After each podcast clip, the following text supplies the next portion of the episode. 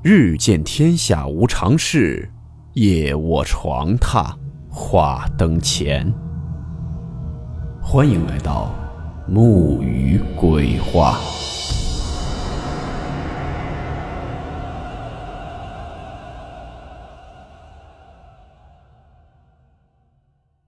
大家好，我是木鱼。今天呢，给大家带来两个故事，同样都以第一人称讲述。第一个故事来自网友晚藏投稿提供。故事名称：灵堂里的飞蛾。温馨提示：本故事含有未经证实的内容和边缘化知识，部分内容超出普遍认知。如感到太过冲击自己的主观认知，请大家当做故事，理性收听。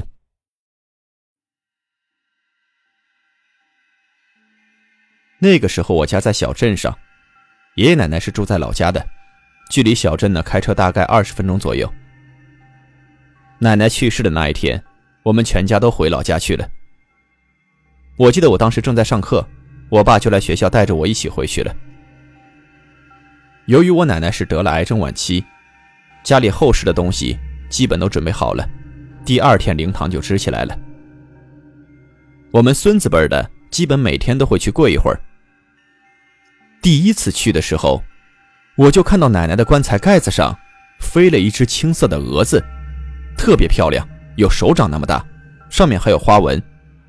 之前从来没见过，所以印象特别深刻。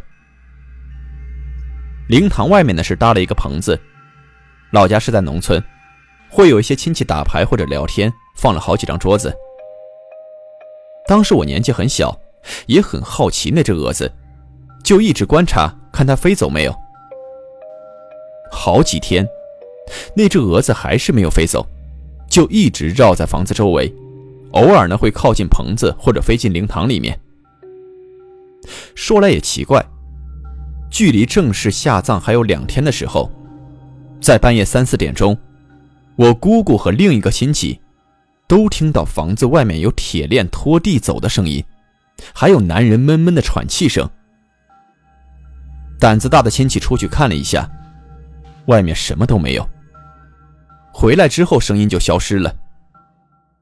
当时家里大人就觉得这事儿不好，再加上那两年我身体也不太好，说是小孩子火气低还是怎么的，就决定让我们几个稍微小点的先回镇上去，下葬那天中午再来。回去之后我一个人在家。当时家里呢是三个房间，有一个是放了一些杂物和书之类的。我进去拿书，突然就觉得有点不对。抬头一看，那只青色的大蛾子就在我头顶上飞。当时给我吓坏了，潜意识里面我已经把这个大蛾子和我奶奶的灵堂联系在一起了。当时手边正好有个扫把，我拿着就向那蛾子挥过去。谁知道那蛾子非但不怕，还直冲冲的往我脸上飞。我都感觉到了翅膀扫到我脸上了，当时我一下子就哭了出来，然后用座机打电话给我妈，我妈就让我大姑来接我去他们家住。我大姑过来后，再去找那只蛾子，就已经不见了。去了我姑姑家，我大姑也在奶奶灵堂见过那只蛾子，就一直安慰我，让我和表姐一起睡。晚上睡觉的时候。那只蛾子竟然从窗外又飞进来了。姑姑家是在四楼，它直接飞进来后，到了表姐的卧室门口，我一下就尖叫起来。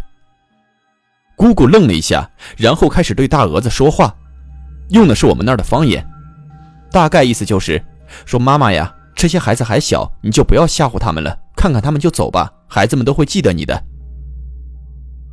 这蛾子就好像听懂了一样。绕着屋子里面飞了两圈就飞走了。要知道我之前拿扫把挥它驱赶它，它怎么都不走。结果我姑姑跟他说了几句话，那蛾子自己就飞走了。从那以后我再也没有见过那只蛾子，直到下葬那天也没有再出现过。听大人们说，应该是头七过了，去投胎了。小时候很多事情都模糊了，唯独这件事儿，我一直非常清晰的记得。第二个故事，来自奶猫家的芒果王投稿。坐标河南某城市，事情呢发生在大概零几年，具体已经无法确定。我是从跟他聊天听来的，以下用第一人称叙述。零几年的时候，我外公因病去世了，尸体是存放在医院的停尸间里。那个时候的停尸间是在医院后面的一排小平房。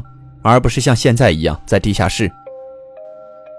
要火化运走的时候，我们一家、舅舅、小姨一家和殡仪馆的工作人员一起去医院停尸房拉外公。大家那时候都待在外公那间停尸间的门口，只有小姨，不知道她是因为好奇还是什么，站在旁边停尸间的门口，透过门缝正在往里看。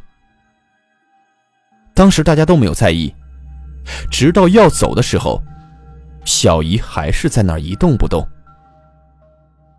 我姨父就去叫她，可她却好像根本没听到似的。因为距离很近，所以不可能听不见。我姨父就过去拍了她一下，小姨猛地一哆嗦，扭头才慢吞吞的往车上走。这期间，小姨是一句话也没说。上车以后，小姨就开始哼哼唧唧，说自己腿痛、手臂痛。问他具体哪里痛，怎么个痛法，他也不回答，就是反复的喊着自己痛。这时候，姨父的表情就有点不对了。到家以后，小姨就趴在沙发上睡过去了。姨父就偷偷跟我们说，怀疑这个不是小姨。大人们就商量了一下，准备了红线和糯米。另一边呢，装作不知道，叫小姨起来吃饭，看看反应。我舅舅就去叫小姨吃饭。一开始呢，怎么都叫不醒。后来舅舅就开始推搡小姨，叫她醒过来。这时候，小姨眼睛突然睁开，说：“我的胳膊好痛，你赶紧滚开，我要睡觉。”这时我们都已经确定，这肯定不是小姨。因为小姨平时性格特别温柔，说话都是轻声细语的，更不可能吼出来还带着脏话。舅舅就不让她睡，想要拉扯她。姨父呢，这时候也到旁边拉住她另一个胳膊，问她：“你到底是谁？”小姨呢，突然就拼命的挣扎起来，力气变得特别大，一边挣扎还一边谩骂。好几个人终于把小姨控制下来，我爸拿出红线。往小姨的中指缠绕了一圈，两头自己捏住。在这期间，小姨挣扎的更厉害了。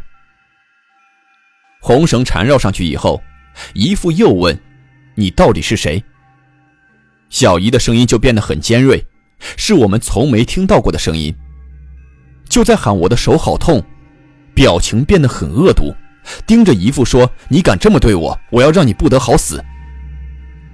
我姨父没有被吓到，打了他两耳光，问他走不走，不走别怪我不客气。然后呢，我爸就把红线拉紧了一点。小姨又开始尖叫，喊着我手要断了，我的手，我的手。但其实在我看来，那么细的线一圈缠在手指上，就算拉直了也不至于特别疼。这时候，我爸喊我妈拿糯米来，就开始对着小姨撒。每撒一下，小姨就喊疼死了，疼死了。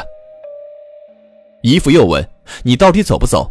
不走还要收拾你。”小姨就盯着姨父说：“我记住你了。”然后小姨整个人身体软下去，眼睛一闭就晕过去了。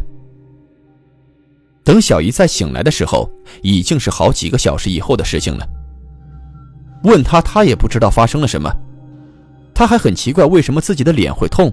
疑惑自己怎么突然在家里，大家都只是跟她说她太累了，就睡过去了。后续是后来我们家里又去了一趟医院，打听了一下旁边停尸间的情况。据说，是有个女的出车祸死了，尸体还没有人认领，腿和手确实是撞断了。我姨父这个人呢，小时候跟一位师傅学过一些东西，对这方面的事情呢还比较了解一些。那个人的威胁，我姨父也根本不怕。打听清楚到底怎么回事后，我姨父就去买了一些东西，在家布置了一下，做了一些什么法事。当时我不在场，只是听说的。那个人后来也没有再来骚扰过。